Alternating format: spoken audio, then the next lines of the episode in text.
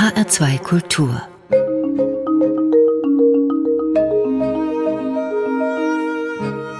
Doppelkopf Heute sitzt der Fagottist Theo Plath am Tisch und eingeladen hat ihn Ursula Böhmer. Theo Plath, Sie sind seit 2019 Solo-Fagottist beim HR Sinfonieorchester, waren vorher in gleicher Position bei der Deutschen Radiophilharmonie Saarbrücken-Kaiserslautern, haben auch schon einen Preis beim ARD-Wettbewerb in München gewonnen. Sie haben ein Holzbläserensemble, treten aber auch als Solist auf. Und Sie sind gerade mal Mitte 20. Sind Sie ein Überflieger oder braucht es doch dann auch den disziplinierten, emsigen Arbeiter dahinter? Ja, also ganz ohne Arbeit geht's natürlich nicht und es ist eigentlich sogar eine ganze Menge Arbeit. Das hat viel damit zu tun, dass man sich schon in Jugendjahren entschließt, dass man das wohl später mal als Beruf machen möchte und sich dann, ja, mit 14, 15 dann anfängt richtig da reinzuhängen und diesen Weg dann beschreitet. Und ansonsten, ja, viel Disziplin, viel üben, aber natürlich, wie bei allem, ist auch da eine Portion Glück dabei. Sie sind Solofagottist hier beim HR Sinfonieorchester. Wenn man es vergleicht mit einem Fußballspiel oder das HR Sinfonieorchester mit einem Fußballteam, wo würden Sie dann eher spielen? Hinten in der Defensive oder sind Sie der Stürmer, der die Tore schießt? Ja, beides nicht so wirklich. Also ich würde vielleicht sagen eher so taktisches Mittelfeld soweit es das gibt. Ich bin nicht der große Fußballprofi, aber man hat natürlich sehr viel in der Hand, überhaupt an Gestaltungsmöglichkeiten. Es ist ja doch auch eine Rolle, wo man Verantwortung übernimmt, auch fürs musikalische Geschehen, dass man sich die musikalischen Bälle zuspielt, wie das passiert ab und zu hat man eben auch ein Solo und plötzlich steht man vorm Tor und muss dann eben selber das Tor machen. Oder man muss einen Ball abfangen und ist dann auf einmal mittendrin im Geschehen. Also es ist eine ständig wechselnde Aufgabe. Wir kennen jetzt als HR2-Hörer vor allem zum Beispiel das Fagottkonzert von Mozart wird gerne gespielt oder auch mal von Hummel. Was gibt's da sonst zu entdecken noch, wenn man an Fagott als Soloinstrument denkt? Also so den größten Einzelposten, sag ich mal, von Sololiteratur hat tatsächlich Antonio Vivaldi geschrieben. Immerhin 38 Originalkonzerte. Also es ist die größte Anzahl von Instrumentalkonzerten für ein Instrument nach den Geigenkonzerten, die er geschrieben hat. Und ansonsten gibt es durch fast alle Epochen wirklich viel schöne Literatur. Gerade im 20. Jahrhundert zum Beispiel wurde das Fagott als Soloinstrument sozusagen wiederentdeckt. Es gibt ein unglaublich schönes Konzert von André Jolivet zum Beispiel, ein Concertino auch vom französischen Komponisten Marcel Beach und eben auch in der zeitgenössischen Musik wird ganz enorm viel geschrieben. Also das Fagott bietet ganz viele klangliche Möglichkeiten, die sich auch immer weiterentwickeln. Ob man jetzt von Spieltechniken redet oder von einer Ambituserweiterung. Also es gibt da ein ganz großes Spielfeld auch für zeitgenössische Komponisten, die sich da sehr gerne austoben. Was kann denn das Fagott vielleicht als Soloinstrument auch besser als andere Instrumente oder wo ist es vielleicht auch anders und wo sind die Herausforderungen? Also was es erstmal ganz wunderbar kann, ist ja natürlich zu singen. Das können viele andere Instrumente natürlich auch. Ich habe mich allerdings in den letzten Tagen mal ganz unabhängig jetzt von der Frage mal darüber schlau gemacht, wie das eigentlich so im menschlichen Körper funktioniert, mit den Stimmbändern und so weiter und bin darauf gekommen, dass im Prinzip die Länge der menschlichen Stimmbänder, die in der Funktionsweise eigentlich ganz ähnlich sind wie eben unser Doppelrohrblatt, dass die fast genau dieselbe Länge haben. Da gibt es rein physisch irgendwie auch schon mal eine Verwandtschaft. Und das Fagott ist eben auch ein extrem farbenreiches Instrument. Also viele verbinden das Fagott erstmal mit etwas eher großväterlichem, witzigem, etwas tollpatschig, aber das Instrument hat eben viel mehr. Natürlich kann es auch witzig spielen, aber auch extrem schmerzvoll, sehr kantabile, sehr innig. Und wenn man schaut, gerade in der Orchesterliteratur gibt es am allermeisten eigentlich sehr traurige, kantable Stellen, in denen das Fagott eingesetzt wird und gar nicht so jetzt dieses vordergründig Lustige, was dem sonst so anhaftet. Ich glaube, da bringen Sie uns gleich auch noch eine Orchesterstelle mit. Um Solofagottist beim HR Sinfonieorchester zu werden, mussten sie ein sogenanntes Probespiel gewinnen, was man auch als musikalisches Bewerbungsgespräch bezeichnen könnte. Wie läuft das denn ab? Probespiel heißt, dass man eben zur Probe einmal dem Orchester vorspielt. Das ist ein ja, relativ standardisierter Ablauf inzwischen, in dem ein bestimmtes Repertoire abgefragt wird, das jeder Teilnehmer dann in verschiedenen Runden vortragen muss, so ähnlich wie bei einem Wettbewerb. Und dann wird eben am Ende entschieden, ob und wer denn für diese Stelle geeignet ist. Das läuft in verschiedenen Runden ab, wie bei einem Wettbewerb, wie Sie schon sagten.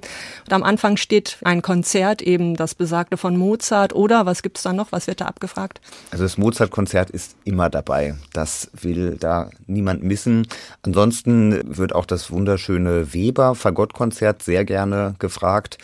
In letzter Zeit etablierte sich, dass man auch mal eine Sonate vielleicht mit reinnimmt, wie man natürlich in der Situation dann sehr schön mit Klavier spielen kann. Und ansonsten werden immer auch bestimmte Auszüge aus der Orchesterliteratur abgefragt. Und da ist wahrscheinlich nicht dann das komplette Orchester mit auf der Bühne, sondern Sie müssen es Mutterseelen allein davor spielen? Ja, da steht man dann allein, was ich persönlich immer sehr schwer finde, da es ja eine sehr künstliche Situation ist. Also gerade bei Stellen, wo es viel Begleitung drunter gibt. Also Le Sacre du Printemps, der Beginn ist sowieso alleine. Und ob man das jetzt ganz alleine auf der Bühne spielt, beim Probespiel oder alleine im Orchester anfängt, ist im Prinzip das Gleiche.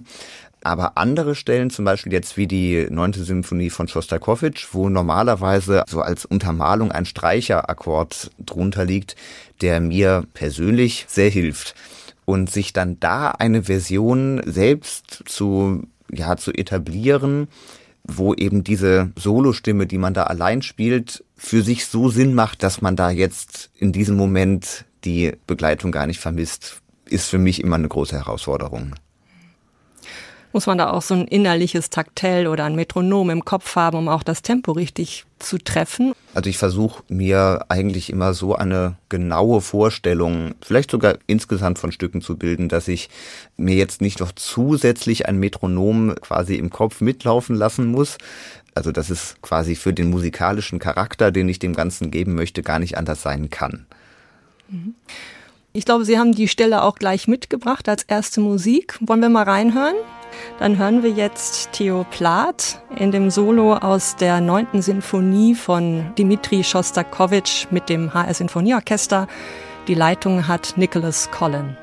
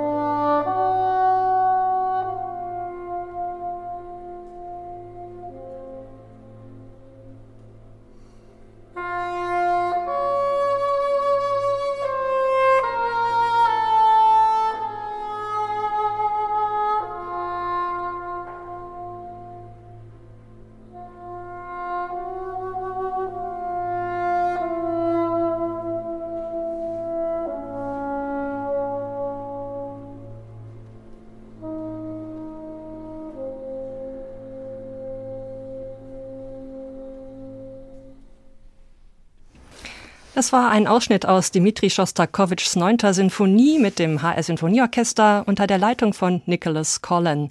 Sie hörten hier eine Live-Aufnahme aus dem HR Sendesaal vom November 2019 und am Solofagott saß Theo Plath, heute mein Gast im Doppelkopf in HR2 Kultur.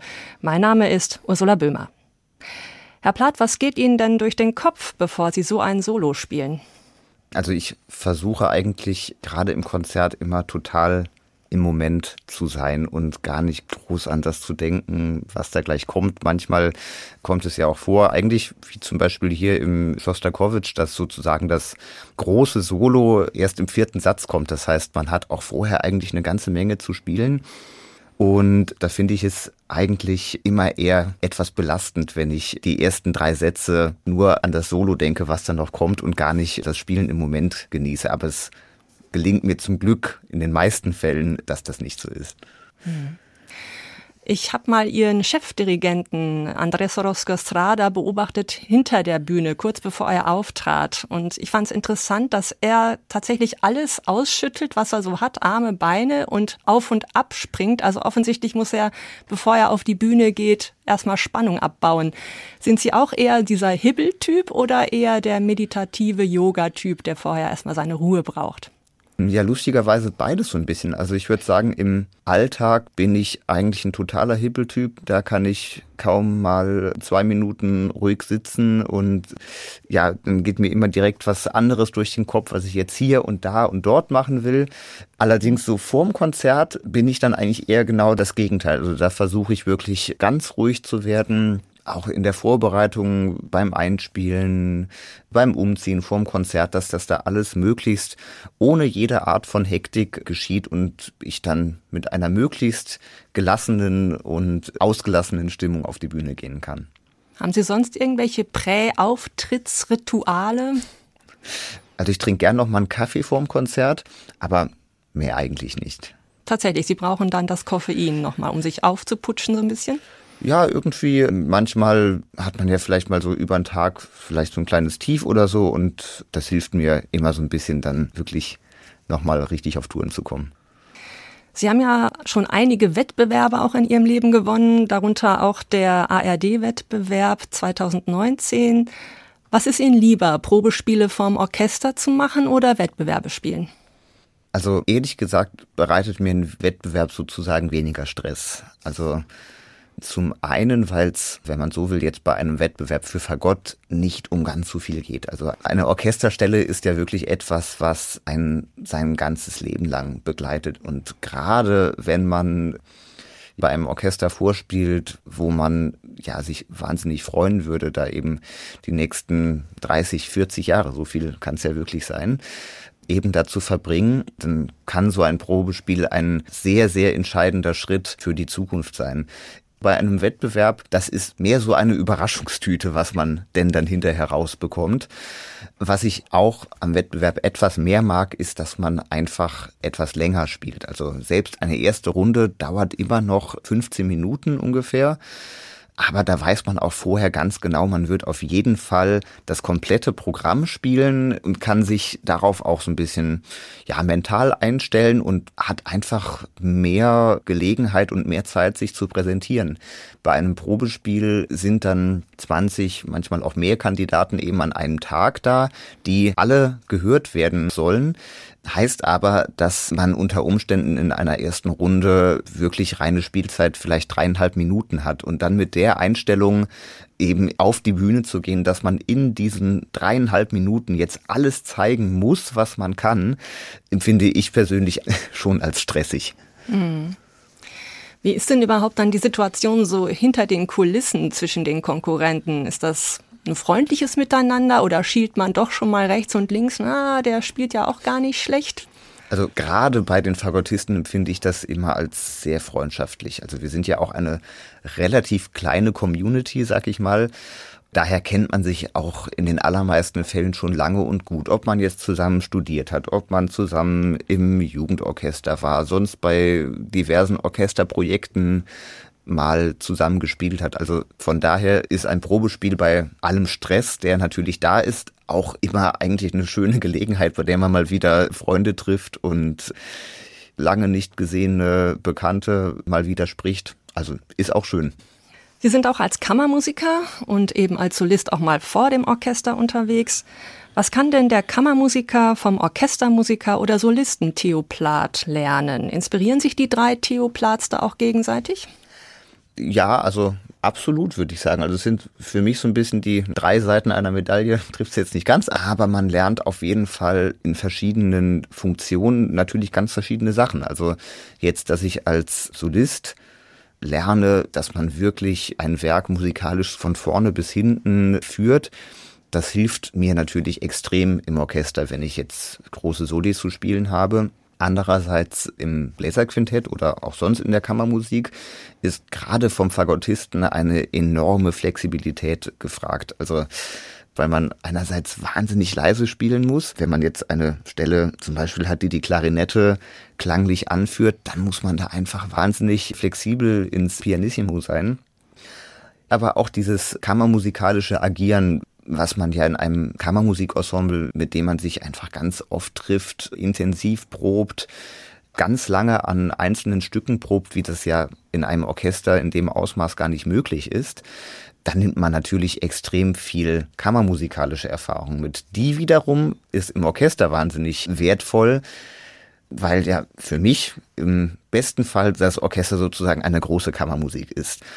Und auch das Orchesterspielen bringt natürlich für die beiden anderen auch wieder was. Also im Orchester, da musst du funktionieren. Natürlich, Kleinigkeiten dürfen mal passieren. Aber an sich in einer Woche mit drei, vier Tagen Proben und Konzerten, da muss man funktionieren. Und diese Sicherheit, zu der man im Orchester sozusagen auch vom eigenen Anspruch gezwungen wird, das befruchtet natürlich wieder die beiden anderen Richtungen. Also es ist tatsächlich ein ziemlicher Kreislauf. Stichwort Bläserensemble. Sie haben ein festes Holzbläserensemble, das sich Monet Quintett nennt. Monet, ist das der französische Impressionist, der dahinter steckt? Ja, ganz genau. Wer spielt denn da mit in dem Monet Quintett? Wir haben uns fast alle im Bundesjugendorchester kennengelernt, aber sobald man anfängt zu studieren, muss man da eben raus. Und da dachten wir uns, irgendwie wäre es schade, wenn wir jetzt in Zukunft nicht mehr zusammenspielen sollten. Und so hat sich dieses Quintett gegründet. Wie gesagt, wir haben den Impressionisten Monet schon im Titel. Ist das so ein bisschen auch die Richtung, die Sie repertoiremäßig abbilden wollen in Ihrem Quintett? Ja, auch im Repertoire. Also es gibt ja sehr schöne französische Musik eben aus Monets Zeit. Was uns aber vor allem vorgeschwebt ist, ist, dass uns diese Farbpalette und die farbliche Mischung, die Abstimmung bei Monet einfach unglaublich gut gefällt. Also uns fasziniert das extrem, was für ein rundes, farbliches, wunderschönes Bild eben so ein Werk von Monet hat. Wir haben das so ein bisschen als Anlass genommen, da ein Bläserquintett ja sehr unterschiedliche Klangfarben vereint. Also von der Flöte über die Klarinette mit einem Rohrblatt, dann die Doppelrohrblätter und dann natürlich noch das Horn, das eigentlich ja sozusagen ein Blechblasinstrument ist. Und da wir immer versuchen, diese fünf sehr unterschiedlichen Farben eben so zusammen zu mischen, dass es eben eine schöne klangliche Farbmischung hat, dachten wir, dann benennen wir uns doch gleich nach diesem Maler. Sie haben uns ein Musikstück mitgebracht mit Ihrem Bläserquintett. Was ist es? Das ist das Presto aus dem Bläserquintett von Jean Francais ein Stück, das einige Jahre gebraucht hat, bis es überhaupt mal aufgeführt wurde. Also Francais hat es sich erklärtermaßen in diesem Stück zum Ziel gesetzt, wirklich an die Grenzen des technisch Möglichen zu gehen. Und das hat, wenn ich mich nicht irre, tatsächlich vier Jahre gedauert, bis damals sich ein Bläserquintett dann mal ein Herz gefasst hat, dieses Quintett angeblich in langer Klausur einstudiert hat und dann eben zur Aufführung gebracht hat. Bye.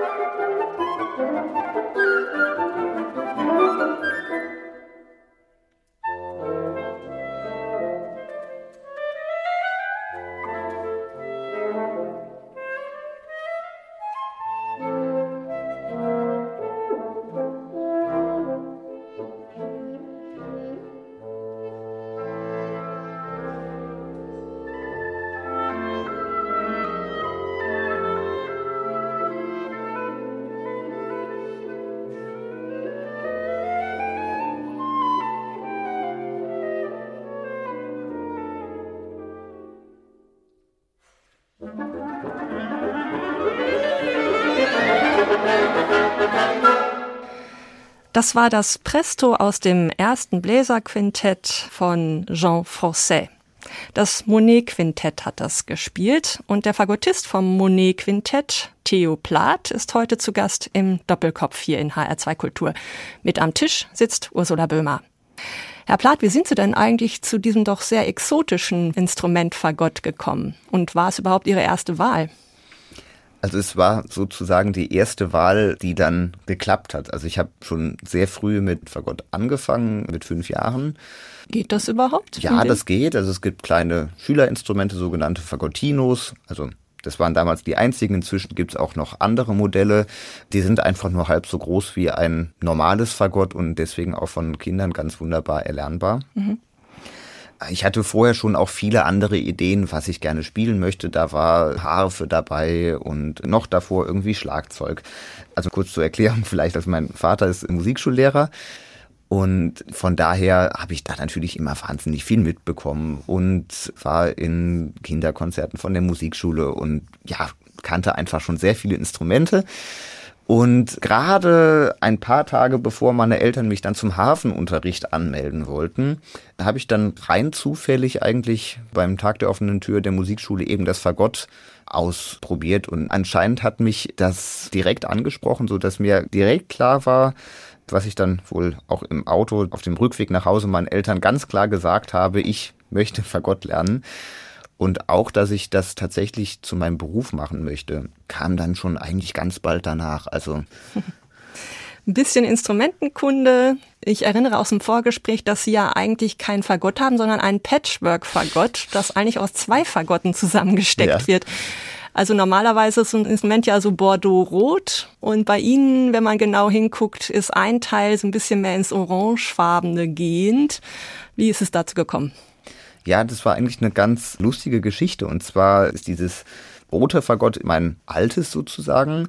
Mit dem hatte ich so ein paar Probleme. Also man ist ja immer auf der Suche, ob man nicht irgendwie noch was passenderes findet oder doch noch hier und da eine Kleinigkeit im Instrument verbessern kann. Dann hat ein Bekannter von mir, auch ein Fagottist, eine Nachricht herumgeschrieben, er wird eben sein Fagott verkaufen wollen. Zufällig genau die gleiche Baureihe, ähnliches Jahr wie mein Fagott. Wollte ich natürlich ausprobieren. Und nun war es so, dass dieses Instrument in allen Facetten eigentlich genau das Gegenteil von meinem war. Also sowohl in den guten, also es hatte alles, was ich an meinem Instrument vermisst habe, aber das, was ich an meinem Instrument sehr schätze, die Aspekte, die waren eben bei dem anderen Instrument, also die haben mich da nicht so angesprochen. Und naja, also wir kennen uns schon lange aus dem Studium. Und von daher waren wir irgendwie auch dazu aufgelegt, ein bisschen was auszuprobieren und dachten, Mensch, also die beiden Fagotte zusammen, das wäre doch das Fagott. Und dann haben wir eher aus so einer spontanen Schnapsidee raus einfach mal den sogenannten Flügel, das ist das das erste Teil, wo so ein bisschen die Seele des Fagotts entsteht, eben von seinem Fagott auf meins gesteckt und siehe da, es hat tatsächlich alle Aspekte erfüllt. Also es war eben schön und flexibel und stabil. Ja, also wirklich so, dass wir es beide ausprobiert haben und gesagt haben, ja, das ist es. Hat er dann umgekehrt auch von Ihnen einen Teil abgekriegt, oder? Äh, leider nicht, denn das Tauschen funktioniert nur in eine Richtung. Das heißt, sie haben es dann kaufen müssen, das Instrument, und haben dann quasi ihr altes damit aufgepeppt. Ja, genau. Zum Spielen brauchen Sie natürlich auch Mundstück und ein Verbindungsstück, der silberne S-Bogen, das oben drauf gesteckt wird. Wobei es ja eigentlich eher aussieht wie ein umgekipptes Fragezeichen ohne Punkt, oder? Was ist das S dabei? Also auf das Fragezeichen bin ich noch nie gekommen, aber so diese geschwungene Form mit dem Bogen, bei einem Dulcian, also dem Vorgänger des Fagottes, da war es wesentlich ausgeprägter. Also da haben wir dann schon diese S-Form. Das ist natürlich sehr entscheidend auch für den Klang. Mhm. Warum? Also es macht eigentlich erstaunlich viel aus. Der S-Bogen ist aus Metall, da gibt es verschiedene Legierungen, verschiedene Zusammensetzungen, vergoldet, versilbert. Also da gibt es wirklich eine fast unüberblickbare Auswahl von verschiedenen Kombinationen. Und doch ist auch hier, wenn man wirklich vom gleichen Typ S-Bogen zehn zur Auswahl hat, ist jeder ein bisschen unterschiedlich. Es kriegt immer eine andere Kontur, also vielleicht wie bei einer Skulptur sozusagen. Also die Form ist schon immer gleich, aber es macht eben dann doch einen Unterschied, welche Details ich dann noch abnehme vom Stein oder vom Holz. Also es verändert schon sozusagen das Erscheinungsbild der Gestalt. Mhm. Nur mit dem S-Bogen könnten Sie allerdings auch nicht spielen. Sie brauchen noch dieses kleine Holzmundstückchen, was aus einer Schilfrohrart hergestellt wird. Und einige Fagottisten kaufen sich das von Profis, die das extra bauen. Sie basteln sich das selber. Wollen Sie uns mal eine ganz kurze, prägnante Bastelanleitung geben? Wie baut man sich ein Fagottröhrchen? Ganz kurz überrissen. Also es geht los mit einem Schilfrohr, also Bambus. Das wird längs geviertelt, dann kriegt man da so kleine Hölzchen raus, die werden mit verschiedenen Maschinen dünner gehobelt, außen die Schale ab. Dieses Holz wird dann in der Mitte geknickt. Und das, was dann eben der Knick in der Mitte ist, da wird das Rohr dann später mal aufgeschnitten. Dann steht die Öffnung. Also es ist nicht so, dass da zwei Plättchen übereinander gebunden werden, sondern dass ein Plättchen geknickt wird, noch geschlossen ist und dann eben aufgemacht wird. Und daher kommt auch der Begriff Doppelrohr. Ganz genau. Dieses Blatt wird dann noch in Form geschnitten und dann, wenn Sie sich das vorstellen, so ein Viertel Holz ist natürlich nicht ganz rund und damit diese Rundung erreicht wird, nimmt man einen runden, ja, Aufbindedorn nennt man das. Der wird erhitzt und dann hinten reingesteckt dass man diese Rundung erhält, womit man dann das Rohr hinterher auf den S-Bogen bekommt. Dann wird noch ein formschöner Wickel drumherum angebracht, damit das Ganze auch zusammenhält und viel Spannung hat. Dann wird es, wie gesagt, aufgeschnitten und dann beginnt eigentlich erst die richtige Arbeit. Denn das Holz, das da von den Hobeln runterkommt, ist zum Spielen eigentlich noch viel zu dick.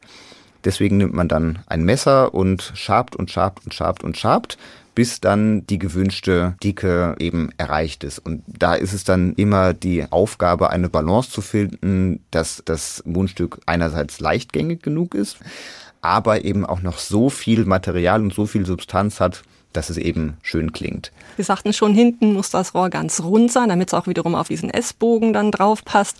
Da macht die Not ja offensichtlich erfinderisch. Ich habe mal mit ihrem Kollegen gesprochen aus dem HR Sinfonieorchester. Der benutzt, um das Ganze schön rund und fest zu kriegen, unter anderem einen Creme Brûlée Brenner und Gummischläuche aus dem Baumarkt.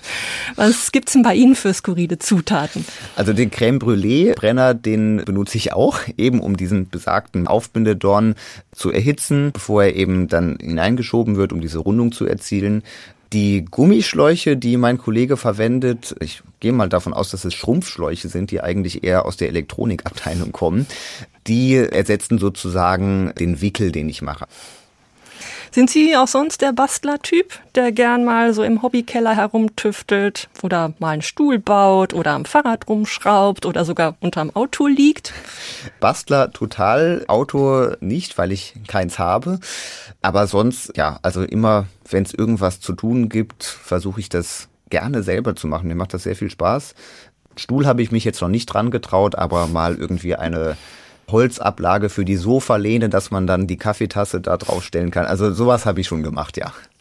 Sie haben ja auch verraten im Vorgespräch, dass Sie nähen. Ja, das kam so ein bisschen neu dazu zu meinen Hobbys in letzter Zeit. Also es hat damit begonnen, dass meine Mutter, die Kunstlehrerin ist, auf dem Dachboden eben einen relativ großen Stoffvorrat hat. Und als ich dann eben mal wieder bei meinen Eltern war, dachte ich, das wäre doch irgendwie schade, wenn dieser Stoff da jetzt ungenutzt rumliegt. Ja, und dann habe ich mal angefangen, mich so ein bisschen mit Schnittmustern zu beschäftigen und entdeckt, dass mir das wahnsinnig Spaß macht, dass man einfach Stoffbahnen hat, wo man jetzt erstmal denkt, naja, ist eher so ein Vorhang.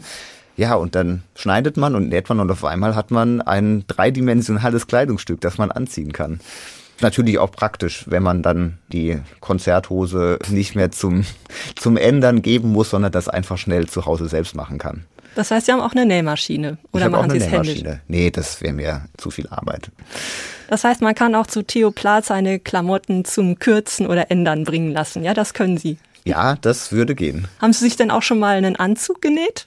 Oh, da habe ich mich noch nicht dran getraut. Also Es ist ja immer so, dass wenn man sich mit einer Sache mehr beschäftigt, das schult auch irgendwie so ein bisschen das Auge. Und seitdem ich das mache, beschaue ich auch irgendwie meine eigenen Klamotten irgendwie mit anderen Augen. Und also wenn ich jetzt gerade bei einem Anzug sehe, mit was für einer wahnsinnigen Feinheit und Akkuranz da gearbeitet wird, da brauche ich noch ein paar Jahre Erfahrung.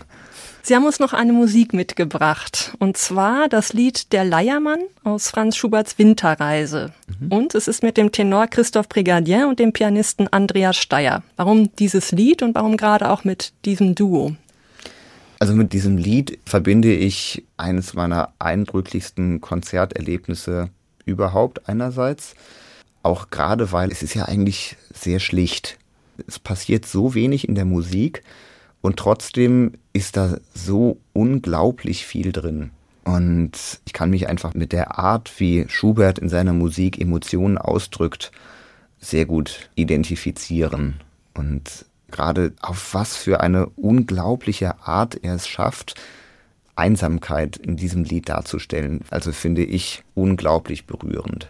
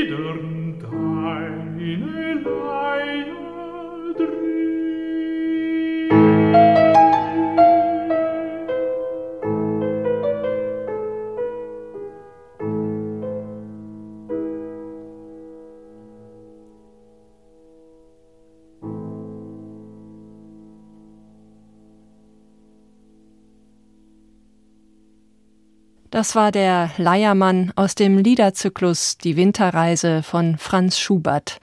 Wir hörten hier den Tenor Christophe Prégardien und den Pianisten Andreas Steyer. Ein Musikwunsch von Theo Plath, der im Doppelkopf in HR2 Kultur heute mit mir am Tisch sitzt. Ich bin die Ursula Böhmer. Herr Plath, mit 15 waren Sie schon sogenannter Jungstudent an der Musikhochschule in Hannover. Was ist denn ein Jungstudium im Vergleich zu einem echten Studium in Anführungsstrichen? Beim Jungstudium nimmt man sozusagen einfach das Sahnehäubchen des normalen Studiums mit, nämlich dass man eben Unterricht beim Professor hat. Also man hat keine Nebenfächer, keine Pflichtveranstaltungen in der Hochschule, sondern fährt wirklich einfach zum Instrumentalunterricht. Ja. Sie sind eigentlich in Koblenz geboren, mussten also für Ihr Jungstudium dann immer von Koblenz nach Hannover pendeln. Ein ganz schön langer Weg. Warum war es denn das wert? Das war es auf jeden Fall wert, weil ich eben das große Glück hatte, mit Dark Jensen arbeiten zu dürfen. Ein Fagottist und Mensch, der eigentlich schon seit Kindertagen irgendwie ein ganz großes Vorbild war und mit dem ich einfach immer arbeiten wollte. Und da war das für mich überhaupt keine Frage, ob das jetzt viel Aufwand ist, dahin zu fahren. Das war klar, das muss ich machen. Warum? Was zeichnet ihn denn aus als Lehrer? Also ich schätze ihn extrem sowohl als Fagottisten als auch als Mensch. Also wie er Fagott spielt, ist für mich genau so, wie es sein sollte. Er ist immer ganz daran interessiert, immer noch ein bisschen mehr was rauszuholen und dabei ein sehr respektvoller und trotzdem vertrauter Umgang miteinander das in Verbindung mit diesem immer nach neuen Wegen, nach neuen Farben, nach neuen Verbesserungsmöglichkeiten suchen, egal wo man steht, dieses immer weiter suchen, das schätze ich sehr, hoffe davon auch einiges mitgenommen zu haben. Ich glaube, Sie selber unterrichten zwar noch nicht, aber Sie engagieren sich ja, trotzdem. Schon. Ja, schon? Mhm. Auch an einer Musikhochschule inzwischen? Oder? Ja, in Saarbrücken habe ich jetzt einen Lehrauftrag. Ah, okay. Dann revidiere ich mich. Sie sind auch selber als Pädagoge inzwischen unterwegs. Sie engagieren sich aber auch schon länger sowieso pädagogisch, nämlich in dem Projekt Rhapsody in School. Was ist denn das für ein Projekt? Das ist ein Projekt vor vielen Jahren gegründet von Pianisten Lars Vogt, was zum Ziel hat, möglichst gute Musiker eben an die Schulen zu bringen und den Kindern klassische Musik damit näher zu bringen. Also der Musikunterricht, so wie ich ihn auch so aus meiner Schulzeit in Erinnerung habe, kann auch schön sein, aber was dann wirklich im Endeffekt richtige klassische Musik live ist, das kann man ja kaum vermitteln. Und dass dann Musiker, die normalerweise als Solisten tätig sind, vielleicht mit dem jeweiligen Orchester dann in einer Stadt ein Solokonzert spielen, dass die dann wirklich im Klassenzimmer sind und den Schülern klassische Musik auf höchstem Niveau präsentieren können. Und eben auch dieses Gefühl vermitteln, was macht klassische Musik eigentlich aus? Warum ist da jemand bereit, sein Leben und einen großen Teil seiner Kindheit eben da reinzustecken? Sie sind seit September 2019 Solofagottist im HR Sinfonieorchester und haben schlechte Zeiten schon erlebt, denn seit März gab es ja dann den Lockdown durch die Pandemie. Und die Kulturszene weltweit wurde lahmgelegt und auch das HR Sinfonieorchester, da wurden natürlich sehr viele Konzerte und Tourneen abgesagt. Wie haben Sie sich denn da anfangs motiviert, um am Ball zu bleiben? Und was haben Sie in der Zeit auch sonst gemacht? Zunächst mal muss man natürlich sagen, dass wir als fest angestellte Musiker hier im Orchester ein großes Glück haben, dass wir unser Gehalt weiter bekommen. Da gibt es viele, auch Freunde von mir, die freiberuflich tätig sind, bei denen das ganz anders ist. Also die müssen sich wirklich existenzielle Sorgen machen. In der Position war ich zum Glück nie.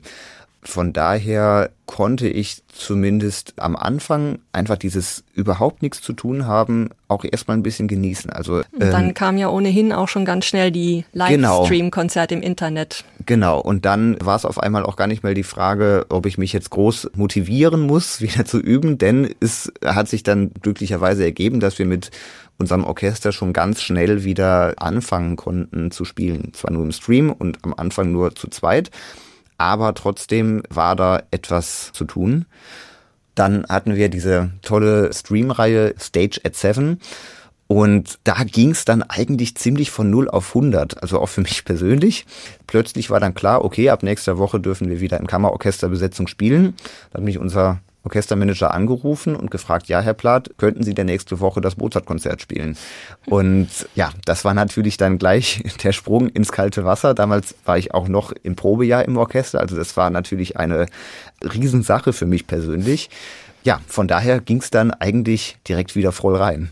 Wie ist es denn für Sie dann jetzt, mit Abstand zu spielen und ohne Publikum? Also an den Abstand habe ich mich sozusagen gewöhnt. Ich freue mich natürlich sehr drauf, wenn wir irgendwann wieder normal und auch in voller Besetzung wieder spielen können. Aber überhaupt dieser Umstand, dass man zusammen Musik machen kann in einer größeren Gruppe, das habe ich jetzt nochmal ganz neu schätzen gelernt. Auch dieses Erlebnis mit so vielen Menschen, was man ja normalerweise gerade nicht hat, eben an einer Sache arbeiten zu können. Und gerade im Orchester, es ist ja im Endeffekt eine große Kommunikation und dass ich selbst wenn jetzt der Konzertmeister momentan relativ weit weg sitzt, sagen wir zehn Meter, als Musiker kann man über die Distanz trotzdem irgendwie kommunizieren, so dass man auch persönlich was voneinander mitbekommt. Jetzt in einem persönlichen Gespräch über zehn Meter, das wäre schon schwieriger, aber diese Brücken über die Distanz, die kann die Musik eben schlagen. Und das genieße ich besonders momentan sehr. Es gibt ja inzwischen diverse Forschungen, wie gefährlich auch gerade die Holzbläser im Orchester sind, was so diesen Ausstoß der Aerosole angeht. Wie gefährlich ist denn das Fagott? Das Fagott ist maximal ungefährlich. Da ist sogar das Sprechen Aerosol gefährdeter, wenn es ohne Maske geschieht. Einfach weil ja doch relativ wenig Luft dann im Endeffekt durch das Fagott durchkommt. Also man gibt relativ wenig Luft rein und dann kommt sie eben auch an vielen verschiedenen Orten raus. Also jede Klappe, die sich öffnet, jedes Tonloch, das offen ist, da kommt ein bisschen Luft raus. Und von daher tatsächlich die Geschwindigkeit, mit der die Luft aus dem Fagott eben rauskommt, die ist wirklich zu vernachlässigen. Sie haben mir verraten, dass Sie in der Corona-Zeit auch noch auf ein anderes Hobby gekommen sind, nämlich das Kochen. Ja, also Kochen habe ich immer schon sehr gerne gemacht, muss ich sagen. Aber in den letzten Monaten war einfach viel mehr Zeit dazu. Und ich habe ganz passend, kurz bevor das alles dann eben losging, ein Kochbuch geschenkt bekommen.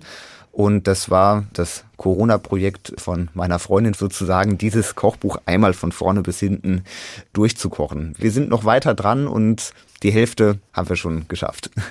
Was sind das für Rezepte? Ist das so querbeet auch exotische Gerichte darunter? Und was ist so Ihr Lieblingsgericht geworden bislang? Also es ist sozusagen ein maximal internationales Kochbuch, das wirklich von Onigiri aus Japan bis zum Burger aus den USA, alles dabei, aber alles mit einer netten kleinen Note. Also das Buch heißt Schneller Teller und es ist auch Programm. Also es gibt ganz viele Gerichte drin, die eigentlich sehr aufwendig sind und dann mit kleinen Kniffen eben etwas schneller durchführbar sind als auch ganz abgefahrene Kombinationen, auf die ich jetzt so nie gekommen wäre. Zum Beispiel die Mushroom Macarons.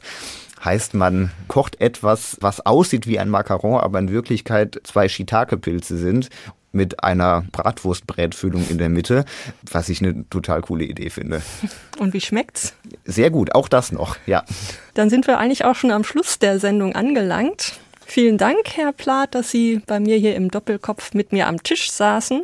Wir hören am Schluss noch ein Stück, wo Sie als Solist zu hören sind, nämlich auch eines dieser berühmten Probespielstücke, das mhm. Fagottkonzert von Karl Maria von Weber. Den letzten Satz daraus. Was verbinden Sie mit dem Stück? Oh, also das Weber-Konzert ist für mich eine große Oper sozusagen. Also das ist ja ein Stück, womit man sich als Fagottist sehr viel beschäftigt. Und gerade in dieser Beschäftigung denke ich mir immer sehr gerne Handlungen aus. Und da ist für mich der dritte Satz sozusagen der schwungvolle Kehr aus, also das große Finale, in dem dann alle Figuren, die vorher dann mal aufgetreten sind, zusammen die Handlung beschließen und das Happy End feiern. Dann hören wir Sie jetzt noch. Sie werden begleitet von der Deutschen Radiophilharmonie Saarbrücken Kaiserslautern unter der Leitung von Leo McFall. Ich sage schon mal Tschüss und verabschiede mich von unseren Hörerinnen und Hörern in HR2 Kultur und wünsche Ihnen noch viel Spaß mit dem anschließenden Programm.